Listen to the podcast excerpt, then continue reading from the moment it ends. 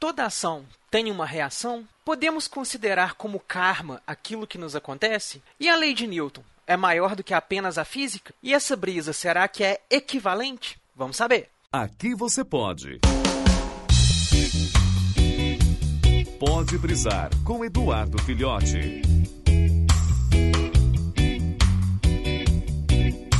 Saudações, brisouvintes! Estamos aí de volta e ó, hoje eu vou falar para vocês uma coisa, é uma teoria minha. Não sei até onde isso é verdadeiro ou não, mas é a forma com que eu penso, que eu imagino que para mim é o mundo. Dentro da filosofia foi o pensamento que me confortou, por assim dizer, que é sobre é, causa e efeito, como é chamado dentro do espiritismo, ação e reação, conforme a lei de Newton dentro da física, é, causa e responsa é, responsabilidade e liberdade, conforme colocado por Sartre, ou lei da equivalência, conforme apareceu lá no mangá e no anime Full Metal Alchemist, que provavelmente você já deve conhecer. Caso não conheça ainda, ó, vai lá e conhece, que é uma obra muito legal. O que, que acontece? A lei da equivalência dentro da alquimia, conforme mostrado na obra que eu falei aí,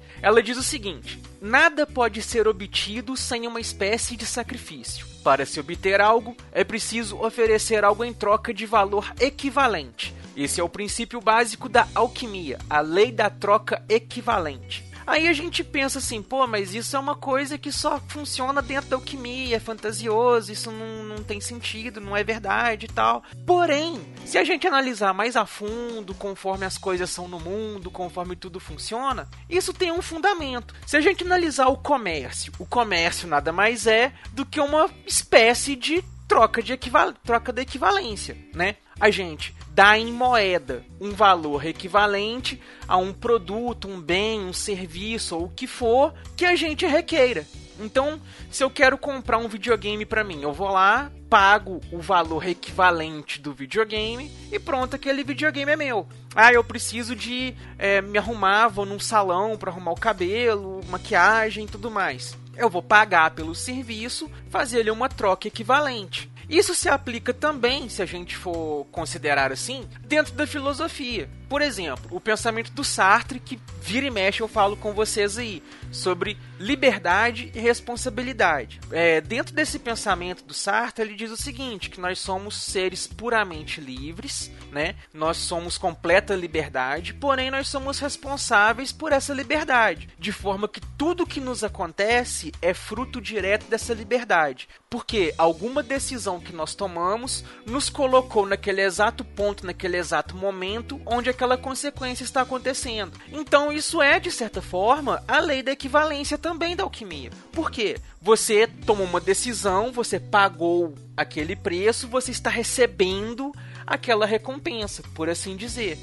É, é o que a cultura, se eu não me engano, hindu, né, tem a teoria do karma, que é justamente isso. Tudo que você faz, você recebe. Então, se você age de má fé, age de má conduta, age de, com, com más intenções para com outras pessoas, uma hora o universo vai te devolver aquilo. Você vai começar a receber as consequências dos seus atos. É equivalente. Quanto maior a penalidade que você causou, maior a penalidade que você vai receber por conta daquilo. Da mesma forma aí, como a lei de ação e reação de Newton. Toda reação, toda ação gera uma reação de força igual e sentido oposto. Ou seja, tudo o que você faz, você recebe de volta. É como se fosse aplicado naquele ditado que a gente diz, né? O mundo dá voltas, o mundo gira. Hoje um tá por cima, amanhã vai estar tá por baixo e tudo mais. Que é justamente isso. O mundo, ele é muito dinâmico, ele é muito rápido. As coisas não ficam estagnadas, não ficam paradas. De forma que se a gente der bobeira, a vida passa por cima da gente e nos atropela.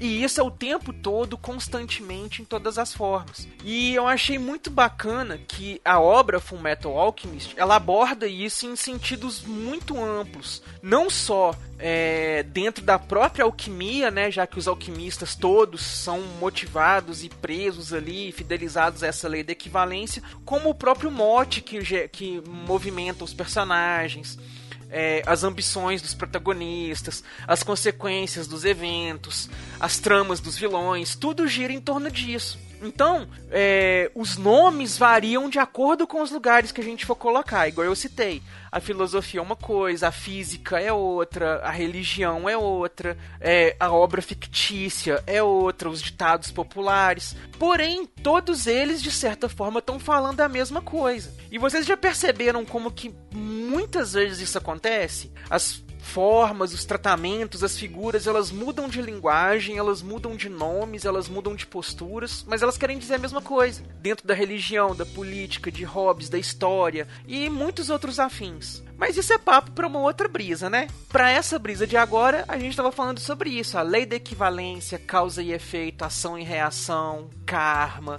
e tudo mais. Eu penso exatamente isso que eu falei com vocês. Tudo que nós fazemos volta para nós de forma que quanto melhor a gente age, melhor são os resultados e as consequências das nossas ações, pelo menos na prática, né? E eu deixo para vocês aí a seguinte reflexão: vocês têm agido de forma a receber coisas positivas ou negativas? Pensem bastante nisso aí e nos vemos na próxima brisa. Valeu!